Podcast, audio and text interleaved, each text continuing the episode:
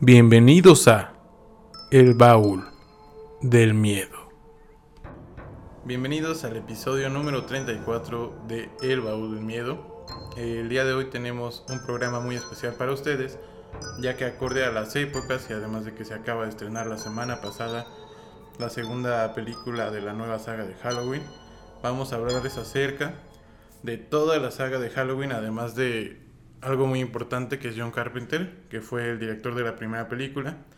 A pesar de que no siguió dirigiendo las demás, pues obviamente vamos a hablar del legado que deja esta primera película y la cronología para que ustedes puedan entender antes de ir al cine. Pero como siempre no me encuentro solo, estoy con su co-conductor favorito, Abel. Hola, ¿qué tal a todos? Y bienvenidos de nuevo al baúl.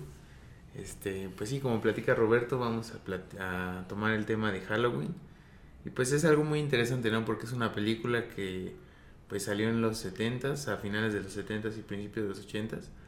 Y se ha ido haciendo versiones diferentes y ya hasta existe un multiverso del que se puede hablar, ¿no?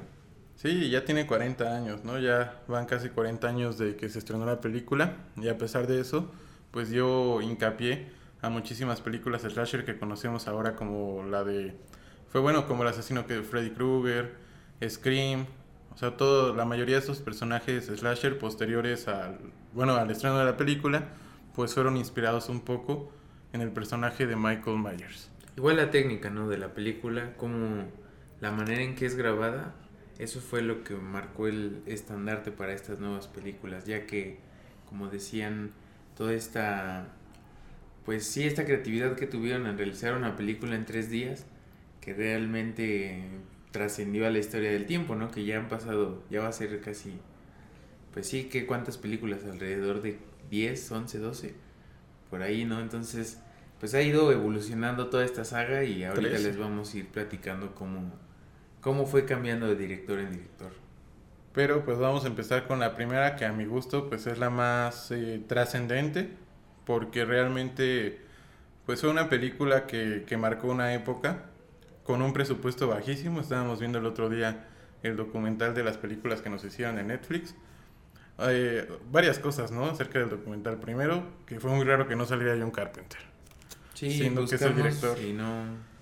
Sí, es muy extraño. Si ustedes saben por qué, pues compártanlo con nosotros porque sí, aparece en todo el documental que dura casi una hora. Y aparece John Carpenter, pero en fotos y videos del rodaje nada más. Pero bueno, en este documental eh, muestran la comparación de los presupuestos de la época y Halloween se hizo solo con 300 mil dólares comparándola con Superman, que fue otro estreno de, de este año, que fueron aproximadamente 16 millones de dólares.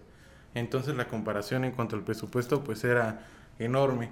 Pero lo importante eh, fue que John Carpenter, digamos que yo siento que fue de las películas que lo lanzaron mucho más a la fama a pesar de que ya había hecho muy buenas películas como Asalto en la Comisaría 13. Eh, yo creo que Halloween sí marca una época y un antes y un después para John Carpenter. Y me gustaría que, nos platicaras del concepto del teatro de la mente. Ah, pues es, muy interesante cómo hasta ellos mismos lo platican en... ¿Cómo se planteó? En el documental, cómo plantearon esta parte de espantar al espectador, pero sin que vea realmente la acción. O sea, no, no ves como tal el, el gore de un asesinato, sino el suspenso que te hace espantarte es, es provocado de este teatro mental en el que la imaginación juega y realmente no es nada gráfico. Por eso es que también Michael Myers como que genera ese aspecto como que muy sombrío, ¿no? Que si te lo encuentras es como un screamer, se podría decir, ¿no? Y además lo, lo, curioso que podemos encontrar en la mayoría de descripciones de internet, de Netflix, todas estas plataformas, describen la película en la sinopsis como una noche sangrienta o cuestiones así, pero realmente la primera película de Halloween, aunque usted no lo crea, no tiene prácticamente nada de sangre. Es más ese teatro de la mente de que jueguen con el espectador a que tú te imagines el final, porque pues si hay escenas que a lo mejor hasta si se ponen a recordar, ustedes piensan que sale mucha sangre o cuestiones así, pero realmente si ahorita se ponen a ver la película con esta eh, mirada del teatro de la mente, pues se van a encontrar con que sí es eh, bastante diferente lo que recordábamos a lo que es realmente. No, y la manera en la que sacaron las tomas, realmente como decíamos, su presupuesto se basó todo en, en comprar las cámaras necesarias para poder rodarla y esta tuviera la dinámica de pues era una película rápida, ¿no? De que todo sucede en poco tiempo.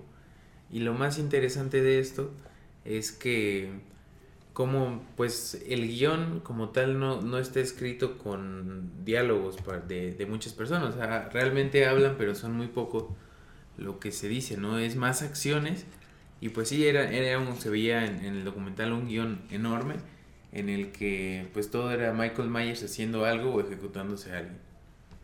Así es, y realmente también la trama fue relativamente sencilla. En esta, pues obviamente empieza con el pequeño Michael Myers que asesina a su hermana en la noche de Halloween del año de 1963, por lo que obviamente pues es internado en un psiquiátrico. Y seis años más tarde entramos a la historia de Laurie Strode, que para este momento, un pequeño spoiler, que ya, ya debieron haber visto la película, ya van casi 40 años, en la segunda parte se revela que es su hermana, pero en esta primera película pues no sabemos, ¿no? Laurie está haciendo de niñera, está cuidando a varios niños, eh, a Tommy, que es un personaje que igual va a salir posteriormente en alguna parte del multiverso.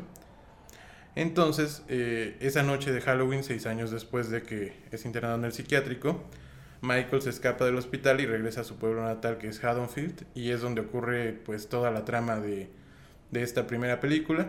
Al final se supone que el Dr. Loomis, que también es parte importante ya que él es el que está tratando a Michael desde esta primera película, Incluso en los posteriores remakes, pues es un personaje que no omiten, ya que sí es bastante importante para la saga. Y termina eh, con nosotros pensando que Michael está muerto y con Laurie dirigiéndose hacia el hospital. Pero bueno, ya saben la, la trama de esta primera película. Eh, continuemos hablando de las curiosidades y ahora sí continuamos con la línea de tiempo. Pues si retomamos más lo de las cámaras, el dispositivo que ahora pues es un Steadicam, ¿no?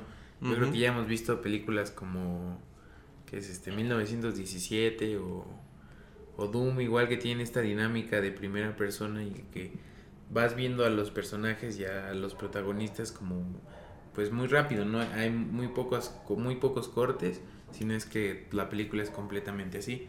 Y lo interesante es que en esa época, pues eso era una tecnología... Innovador, no era algo pues totalmente... hasta vimos que creo que era solo la segunda película que apenas había firmado con este tipo de tecnología. Exacto, y en ese, en ese Steadicam se puede decir que se llevó toda, todo el presupuesto, ¿no? Por eso también la película tiene esta parte de que no, pues hay que reducir la manera en la que en la que va a haber la sangre y eso porque pues tiene que, que ser muy poco el dinero que se pueda gastar en ello y solo pues sí vemos así como sangre, pero derramada en el piso, ¿no? Pero nunca ves así como que los galones o eso.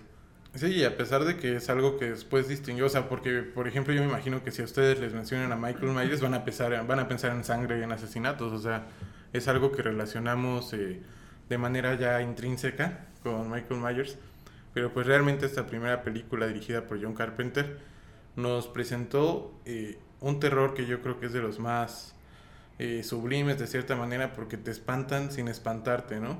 O sea, realmente no es necesario que te pongan el screamer o que te pongan cuestiones así, sino que te pongan a pensar y que tú solito imagines qué es lo que va a pasar o qué es lo que pasó. Pero bueno, vamos a continuar ahora con la segunda película. Vamos a empezar eh, con, bueno, les voy a decir, hay cuatro líneas de tiempo en todo Halloween. La primera es la trilogía de Thorn, que se compone por esta primera película de 1978 Después Halloween 2, Halloween 4, 5 y 6. Vamos a ver primero esta línea de tiempo. En Halloween 2, pues, que fue estrenada el año de 1981, tenemos cambios todavía no tan notorios, sobre todo en la dirección, porque ya no la dirige John Carpenter, sino que solo funge como el escritor y el director es Rick Rosenthal. Esta película no retomamos inmediatamente lo que había dejado la primera parte, que fue Laurie escapando, bueno, no escapando porque ella pensaba que ya estaba sana y salva, dirigiéndose hacia el hospital para curar sus heridas, pero nos damos cuenta que Michael Myers no está muerto, por lo tanto empieza a seguir a Laurie Strode, que sí alcanzó a llegar al hospital, y la mayoría de la trama de esta película se va a desarrollar en ese hospital, vamos a encontrar varios personajes pues relativamente secundarios porque pues van a morir dentro de la película, entonces pues no es como que muy prioritario que los mencionemos. Y eso es lo interesante, ¿no? Que al final de cuentas siempre el sello de Halloween es Michael Myers dándole la madre a todo, ¿no? Sí, ahorita que pasemos a hablar de la tercera película, vamos a ver que Michael Myers realmente es quien importa en esta saga. Sí, porque su, o sea, se podría comparar hasta como si fuera un demonio, ¿no? Ya que sí hay varias veces en las que supuestamente muere en la primera película, pero pues no, realmente no se sabe cuál sea como que el origen de Michael Myers, ¿no? Si es un demonio o realmente es el diablo encarnado. Sí, imaginémonos, o sea, en la primera película al final le dan seis disparos con un revólver a Michael Myers y a pesar de esto despierta.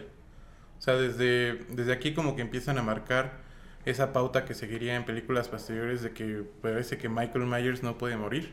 Igual como un dato curioso dentro de la trama de la película y un guiño hacia esta línea de tiempo que es la línea de Thorn. Eh, Michael Myers entra a una escuela y en un pizarrón escribe Sam Hain. Entonces el doctor Loomis nos explica que eso significa el Señor de los Muertos y que es una palabra celta. Al final de esta película nuevamente pues uno no pensaría que Michael Myers siguiera vivo, porque en la batalla final se encuentran dentro del hospital y el doctor Loomis empieza a abrir varios tanques de, gas, de éter, para que pues literalmente volara en pedazos a Michael. Y lo hace. Al final el doctor Loomis en esta película se sacrifica para vencer a Michael Myers. En la escena final pues vemos la explosión que envuelve a Myers y que Laurie es transferida a otro hospital. Aquí acaba Halloween 2. Y ahora vamos a mencionar una película que fue... Mm, ¿Cómo decirlo?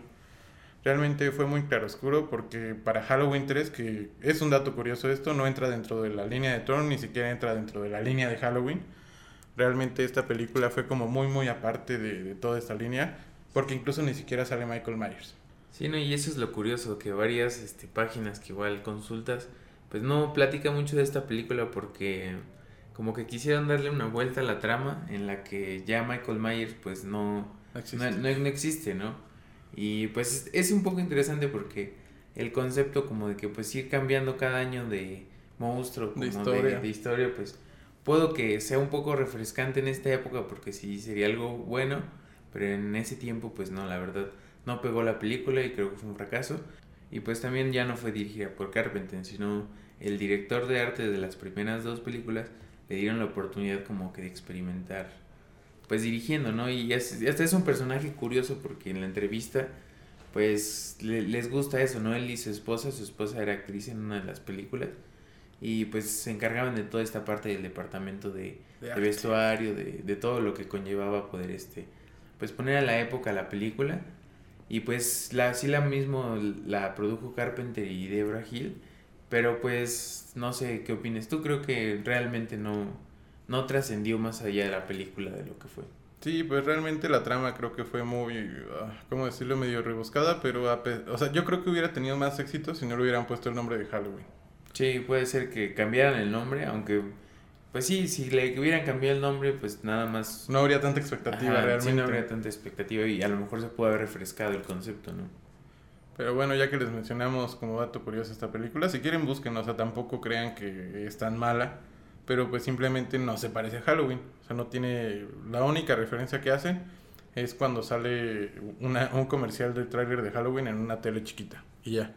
Realmente es lo único que tiene que ver con las demás películas.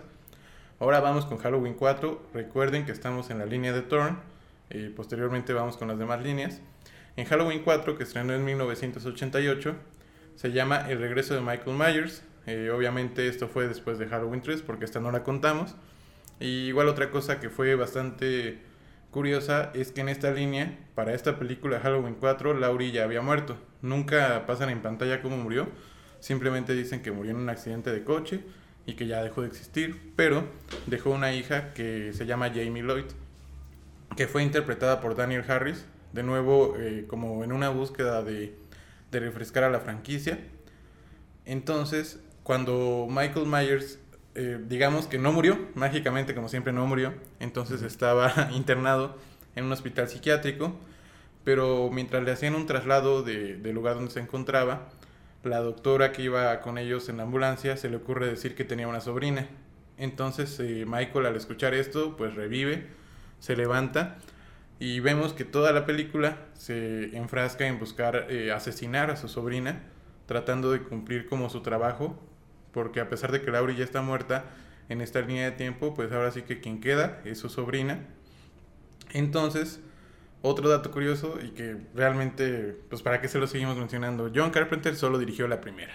O sea, en esta... Sí, desde ahí como que dijo, o sea, el impacto de la primera, y es algo curioso que la, pues las ganancias de la primera película no, no, no tuvieron utilidad para los productores ni para nadie que estuvo involucrado, porque todo se invirtió en que la película llegara a Europa y a otros países para poder comercializarla y se hiciera más viral como que pues sí, en esa época... Sí, incluso los cines ya ves que no quisieron proyectarla, sino que la tuvieron que distribuir como ciudad por ciudad. Ajá, para poder este, presentarla.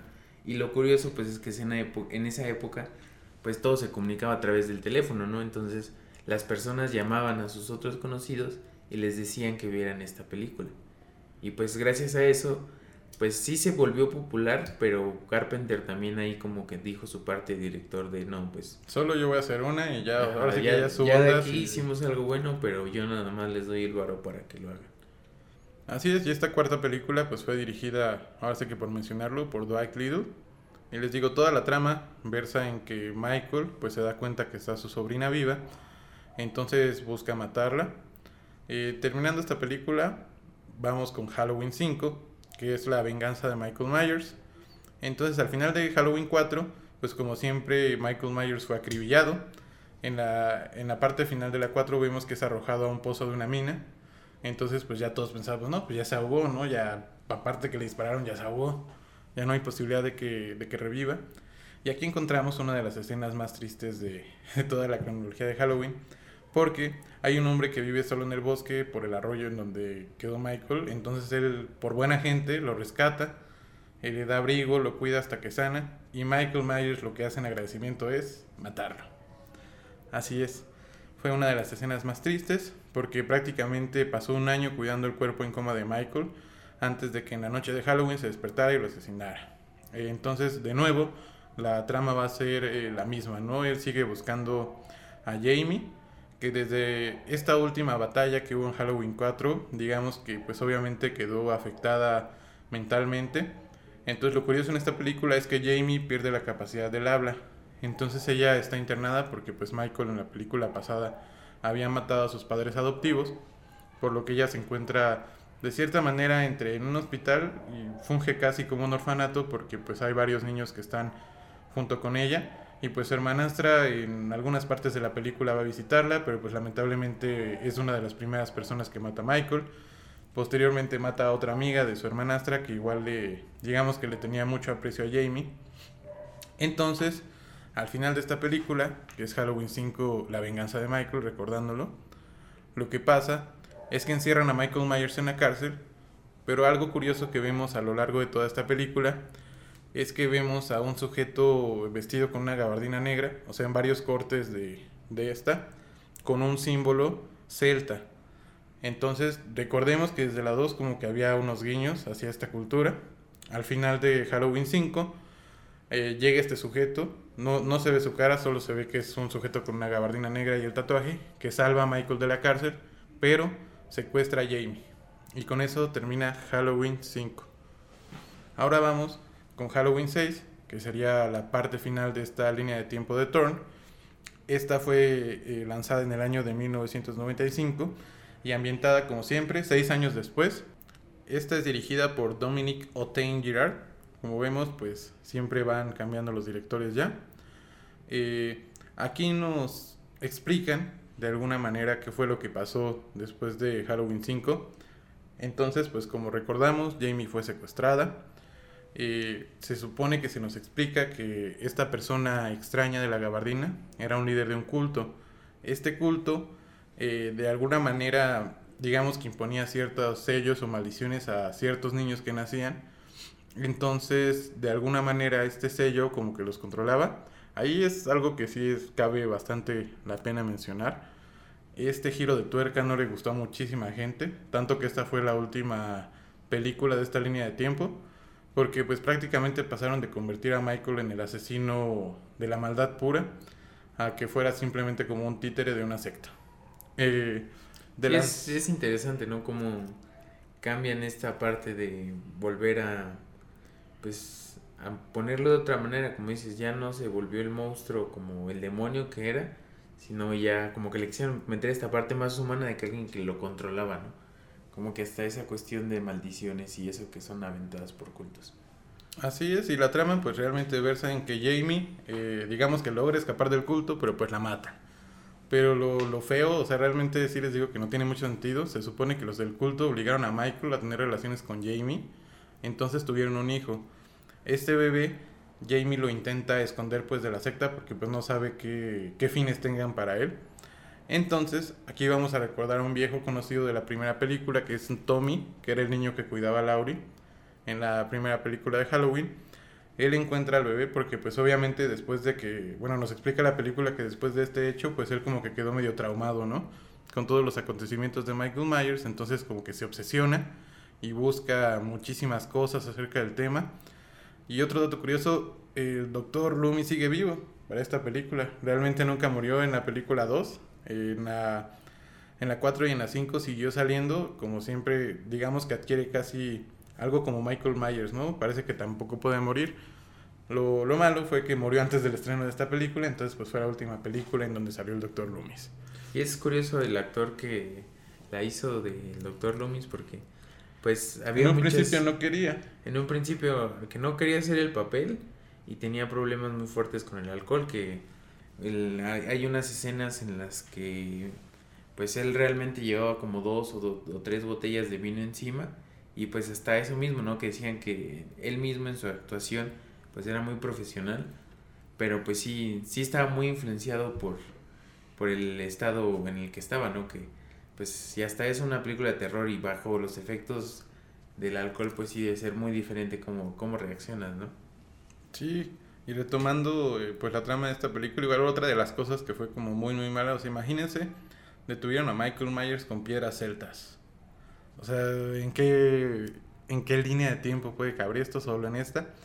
Y al final descubrimos que Michael Myers es como una especie de robot mutante y encontramos una fábrica con muchísimos clones de Michael Myers y así termina la película 6, así termina la línea de Thorn, que como les digo, pues la 4 y la 5 como que sí todavía estuvieron disfrutables, como que intentaron darle este de manera de una manera refrescarlo con la cuestión de la sobrina de, de Michael, la hija de Laurie, pero pues ya en la 6 sí fue totalmente pues, como que ya fue demasiada experimentación. Entonces terminamos con la línea de Thorn, que recuerden que es la 1 y la 2 originales, la 4, la 5 y la 6. Ahora nos vamos con la línea de tiempo de Halloween 20.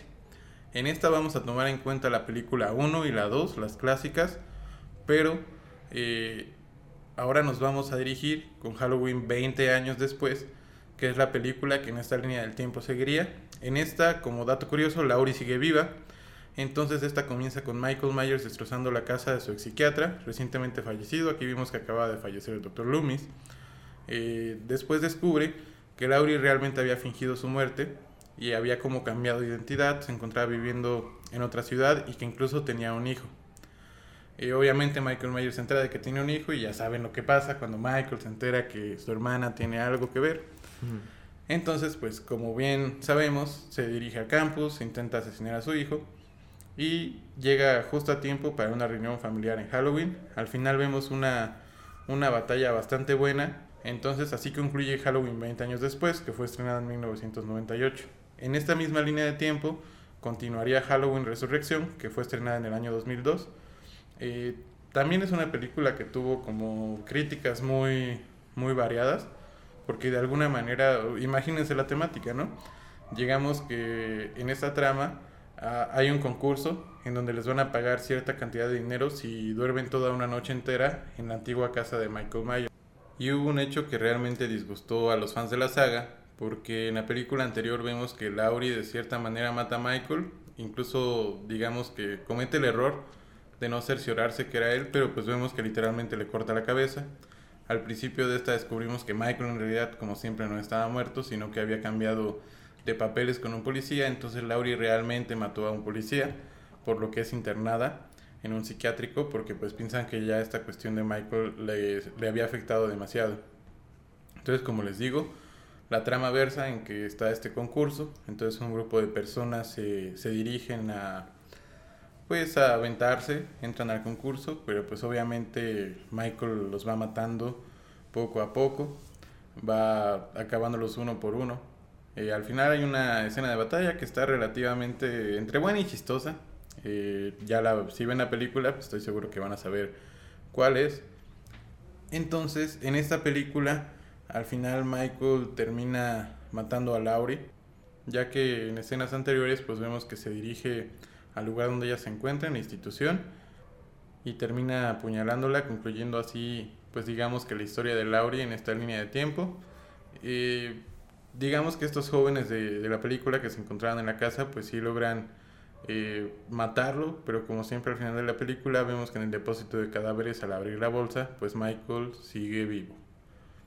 Esta fue la línea del tiempo de Halloween 20. Después sigue la línea del tiempo de Rob Zombie, de la que me gustaría que hablaras, porque pues creo que es de las que más te han gustado. Sí, creo que esa fue mi primera mi primera vista en Halloween cuando estaba yo pequeño. ¿De qué año es? Como del 2005. 2007, 2007, si no mal recuerdo. Ajá. Y este y pues sí ya traía una calidad pues muy diferente a la que se ve en las primeras películas. Y pues hasta eso creo que para la época y para la edad que tenían pues sí era como una buena película de terror que realmente jugaba eso, ¿no? Que no era un terror tan gore, sino que se metía a cosas más, este, más imaginativas, ¿no? Como que el espanto venía diferente. Yo no soy muy fan de, de ver películas de terror todo el tiempo, pero sí, las pocas que he visto creo que me han gustado y pues entendiendo más el género, pues sí, vas comprendiendo, ¿no? Cómo va la evolución de todo este, este tipo de personajes y monstruos. Un dato curioso es que a Michael Myers antes de que le pusieran el nombre, solo lo ponía en el guion como la sombra. Y pues eso es algo interesante porque realmente ya en el rodaje fue cuando encontraron el nombre, se les ocurrió. Así es, incluso el nombre de Michael Myers tal cual es un homenaje a la primera persona que fue como las que les permitió eh, transmitir o pasar su, las películas de John Carpenter. Me parece que fue la anterior, la de Asalto en la comisaría. Entonces fue como en honor a él. Pero regresando con Halloween de Rob Zombie, la verdad que sí esta primera película igual me gustó bastante porque hasta le dieron como un trasfondo, ¿no? A la niñez de Michael Myers. En la original pues nada más vemos que asesina a Laurie y ya de ahí vemos que está en institución y que sale a matar, pero en esta como que nos intentan explicar más qué es lo que pasaba en la vida de Michael. Por ejemplo, que su papá era un borracho, que lo golpeaba, eh, la cuestión de su madre, que trabajaba en un lugar nocturno eh, y su hermana, que también digamos que, que es Laurie también, pero la personalidad cambia bastante. En la primera vemos que es como muy conservadora y en esta película ya como que es un poquito más liberal. Entonces sí cambian eh, bastantes cosas como en los personajes, pero pues yo creo que fue una película bastante buena, que fue un buen reboot para la saga. Posteriormente esa salió Halloween 2, que pues igual hay opiniones encontradas, mucha gente realmente no la disfrutó bastante, pero pues tú me dices que a ti sí te gustó, ¿no? Sí, yo creo que igual fue una película, pues cambia, ¿no? Al final de cuentas, pues el director tiene otra perspectiva, pero pues sí, a mí sí me gustó. Y pues esta línea de tiempo de Rob Zombie, como vemos, pues solo fueron dos películas, porque la segunda como que ya no eh, reunió lo suficiente como para que siguieran. Entonces de ahí nos vamos al 2018, que ya sería la nueva línea de tiempo en la que recuerden que ahora incluimos la primera, la de 1978, y Halloween de 2018, que se supone que es 40 años después de los asesinatos de esta primera película. Va a ser la continuación, borramos todas las demás este, películas, que eso era lo curioso, ¿no? O sea, realmente, para que ustedes puedan ver esta película recién estrenada, pues tienen que omitir todo lo que les acabamos de enseñar, ya que esta nueva línea de tiempo solo va a incluir la primera película del 78 y después está del 2018, en la que nos enteramos que Michael Myers fue eh, apresado en una institución. Eh, unos periodistas como que van a intentar saber más acerca de la historia, de, de por qué asesinó a su hermana y todas estas cosas. Entonces, eh, pues ahí empiezan las muertes porque estos periodistas le muestran su máscara y como que regresa a él esta... De hecho es muy curioso porque hay una escena que se parece a las de las películas pasadas cuando se escapa del autobús psiquiátrico Aquí sucede lo mismo, pero pues sí, ahí es cuando se empieza a volver loco, que quienes van a auxiliar el, el autobús, pues los termina asesinando y busca a Laurie porque ella lo fue a ver a la cárcel.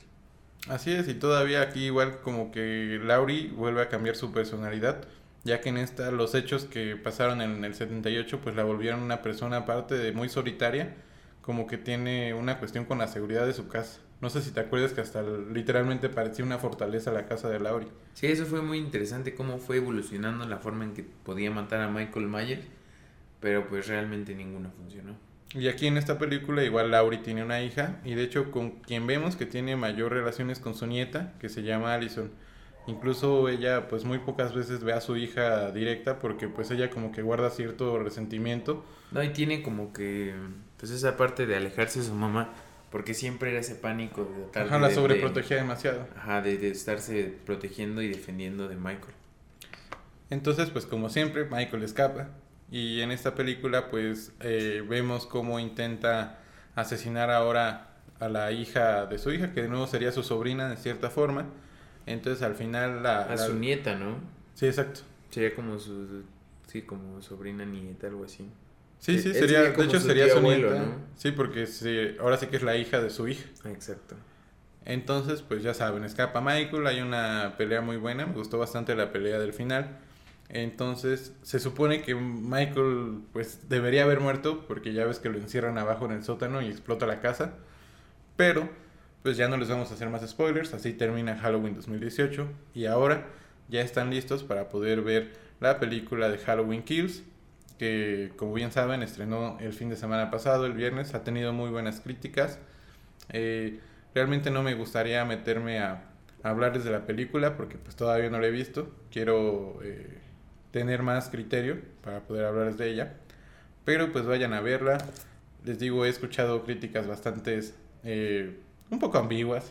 Pero pues... Sí, está dividida la opinión sobre Halloween. Sí, porque o sea, ahora sí que digamos que de cuatro personas, dos me han dicho que les gustó y dos me han dicho que no. Entonces, eh, pues lo mejor es que vayan a verla. Yo creo que también debemos de tomar en cuenta que es como un intermedio, ¿no? Realmente lo bueno va a venir en Halloween Ends, que sería el fin de esta nueva trilogía.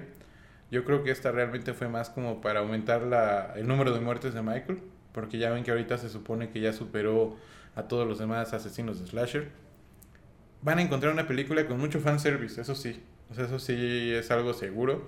Incluso hay una referencia a Halloween 3, ¿no? A pesar de que fue muy vilipendiada, por ahí, si, si ya vieron Halloween 3, van a encontrar esa escena que estoy seguro que les va a gustar bastante. Pero terminamos con, con este tema de Halloween, ya les hablamos de las cuatro líneas de tiempo.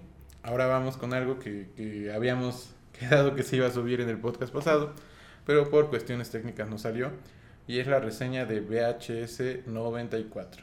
Es este mismo formato y pues debe ser un poco complicada de conseguir para ver. Pueden ver varias reseñas en internet y la que les vamos a platicar ahorita. Pero digamos que se mantiene en el formato de, de VHS, ¿no? Donde hay una estructura central de un video, ya sea policía, periodista, y van descubriendo, hay una trama central para no spoileárselas como pues de que van a buscar un equipo de, de SWAT, va a buscar ahí unas cosas y encuentra los VHS, ¿no? Entonces va transcurriendo la cinta y ellos van viendo las diferentes historias. Y esto es lo interesante, que ahora las historias que nos están mostrando en esta cinta, pues son como que muy diferentes, ¿no? Van, van desde la ficción hasta, hasta lo oculto, ¿no? Y pues toca un poco lo trillado de los zombies, ¿no? También como que esa parte se toca, que creo que lo, lo manejaron bien, ya que pues sí está muy bien producida y era algo que hablábamos, quien ya la haya visto, pues la segunda historia que es de la chica en la funeraria, pues es una historia muy sencilla, pero que tiene un impacto bastante grande en el espectador. Así es, no les vamos a mencionar el final tal cual de la película, porque como bien ya les mencionamos, digamos que la temática de estas antologías es que hay una historia central y conforme se desarrolla esta historia central, pues se van este, descubriendo las demás cintas. Quiero que sí hablemos un poco más en específico de, de, estas, de estos cortos, el primero realmente, pues yo creo que es de los más flojos, que es el del hombre rata. Que pues explora leyendas que han existido hace mucho tiempo, sobre todo en Nueva York. Incluso yo me acuerdo que en Grande Auto 4 estaba esa leyenda urbana, ¿no? De que podías encontrar al hombre rata si te ibas a las alcantarillas o al subterráneo de, de esa ciudad. Y digamos que le damos un 8 a esa primera historia.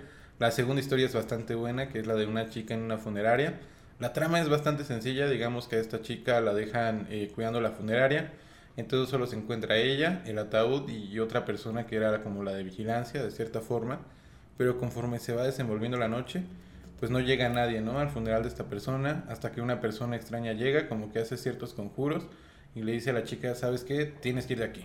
O sea, no me preguntes, no te voy a decir nada, solo te tienes que ir. La chica obviamente pues no puede porque es su trabajo. Y ahí las cosas empiezan a, a ponerse más terroríficas, empezamos a escuchar ruidos y el final es bastante... Eh, les va a gustar mucho. Seguimos con la, la tercera, que fue la de los androides, que eran mitad humano, mitad robot, que yo creo que igual es bastante buena. De hecho, es Tiene un- como esa esencia japonesa, ¿no? Ajá, es de un Porque director un- que ya ha participado en es previas. este, pues sí, todos los actores son japoneses y esta misma historia, ¿no? De, de generar como que un monstruo, pero ya con tecnología.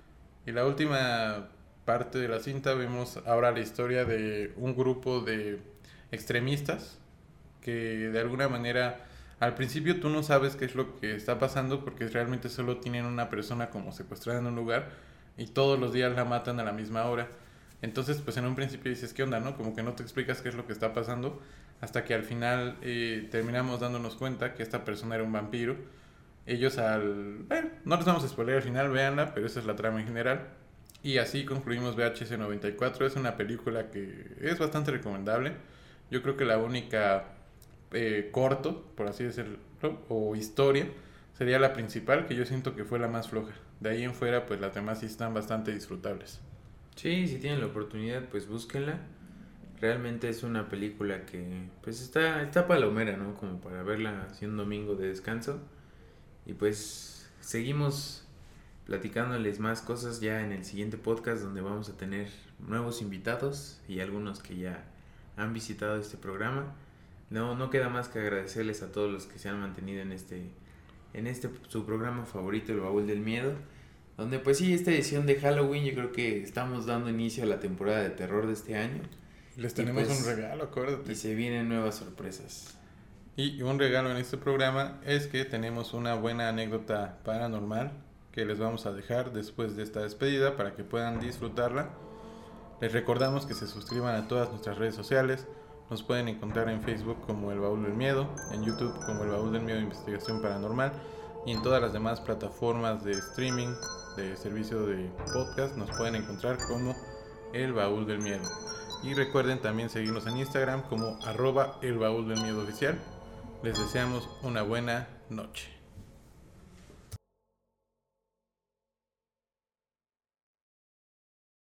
Recuerden que pueden seguirnos en todas nuestras plataformas. Estamos en Facebook como El Baúl del Miedo y en YouTube como El Baúl del Miedo Investigación Paranormal. También tenemos un correo de contacto que es el baúl del miedo investigación gmail.com en donde ustedes pueden mandarnos sus anécdotas, fotos o cualquier cosa que quieran que pasemos aquí en El Baúl del Miedo.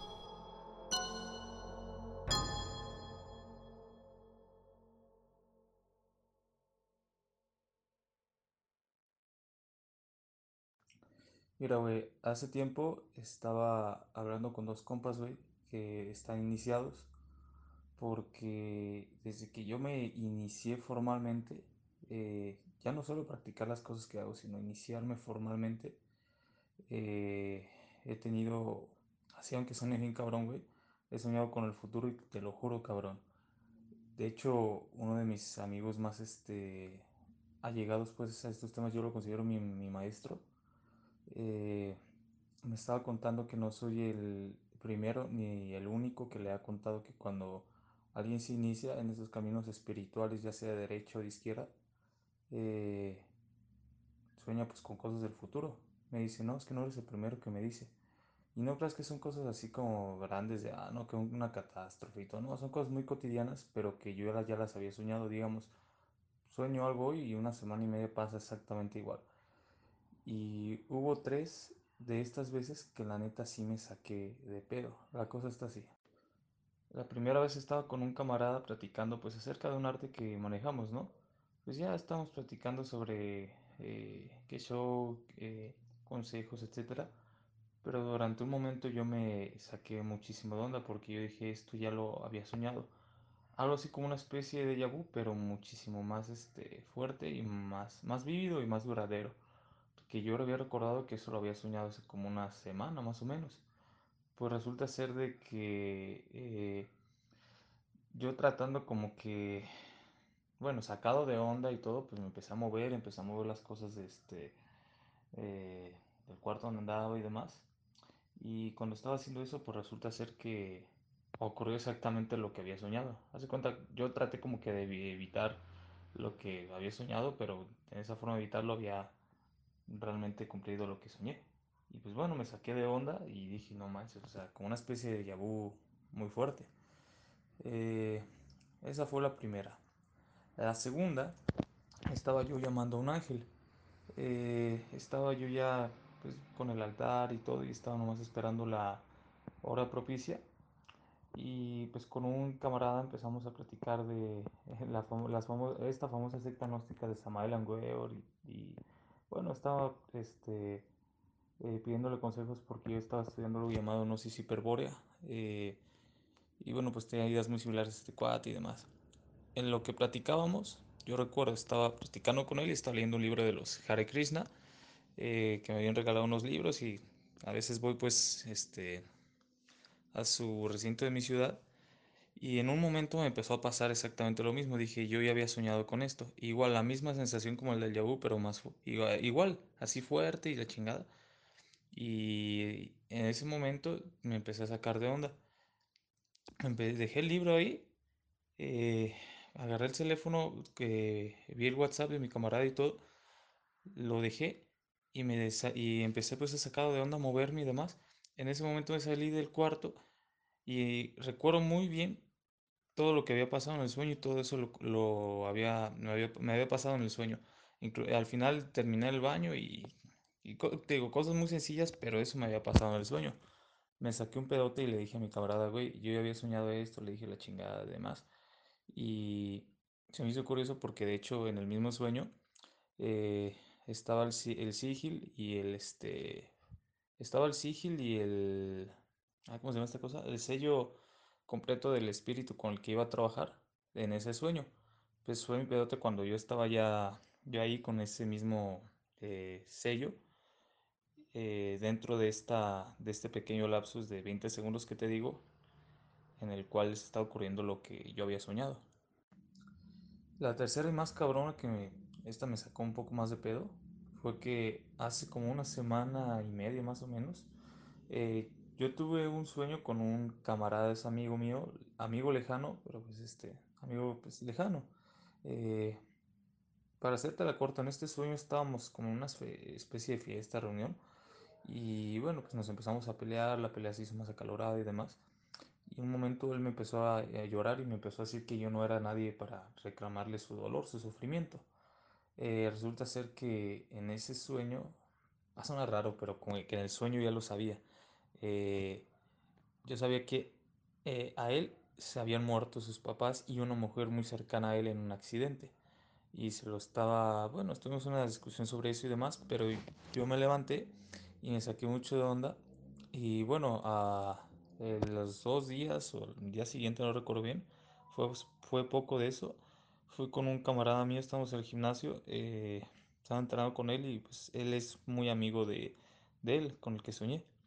Pues ya en confianza le dije, oye, güey, este, necesito que me digas la verdad, este, eh, X persona, para no revelar su nombre, eh, ¿no tiene papás o, qué pasó?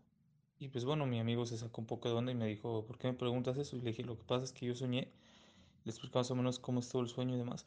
Y le dije, pero lo que más me sacó de onda es que eh, se me pasó una raro lo que te voy a decir, pero como que en ese sueño se me reveló que X persona, este güey, había perdido a sus padres y a una mujer muy cercana a él en un accidente, eh, como un accidente de coche o algo así, no lo sé, pero habían, habían muerto y que pues a raíz de eso él se había puesto pues pues como es ahora, ¿no? Pues resulta ser que mi camarada se sacó un pedote y me dijo, mira güey, es que te voy a decir algo, es que ese güey, ese como dos, tres años, dos años y medio más o menos, eh, se murieron sus papás y su hermana en un accidente de coche. Eh, pues yo en ese momento me saqué de pedo y le dije, güey, pues es que yo soñé eso, soñé, este, pues que pues eso que te estoy diciendo y demás. Y pues nada, güey. Tengo que a veces me pasan ese tipo de cosas, güey. Y eh, se me hace curioso, ¿no? y con amigos pues que sabemos de estos temas pues lo platicamos y todo porque lo vuelvo a comentar desde que yo inicié son más vívidos, más cabrones y más, ah, no sé cómo decirlo, como más, sí, más vívidos, más vívidos y fuertes, esa sería la palabra.